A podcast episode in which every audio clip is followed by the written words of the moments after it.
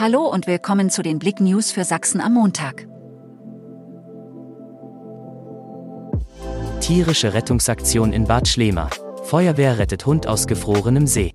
Am Teich im Kurpark ist eine ältere Dame am Montagmorgen mit ihrem Hund spazieren gegangen.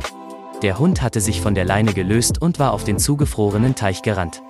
Daraufhin ist er ins Eis eingebrochen. Da für den Hund Lebensgefahr bestand, alarmierte die Besitzerin die Feuerwehr. Kälteste Nacht in Deutschland. Die kälteste Nacht des diesjährigen Winters stand in der Nacht von Samstag auf Sonntag an.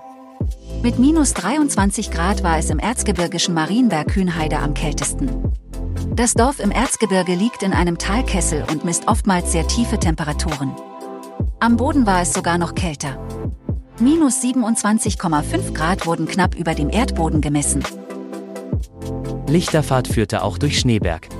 Frohe Weihnachten. Mit dieser Botschaft im Gepäck sind die rund 60 Fahrzeuge, die an der Lichterfahrt des Landwirtschaftsbetriebs Carsten Schulze aus Raum am Sonntag teilgenommen haben, auf den Straßen der Region unterwegs gewesen.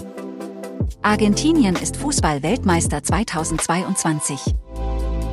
Am Sonntagabend hat Argentinien in einer spannenden Partie gegen Frankreich in Katar die Fußball-Weltmeisterschaft gespielt. Argentinien siegt mit 4 zu 2 beim Elfmeterschießen. Es ist der dritte WM-Sieg für das südamerikanische Land.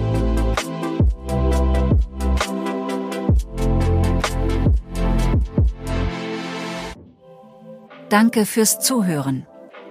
Mehr Themen auf blick.de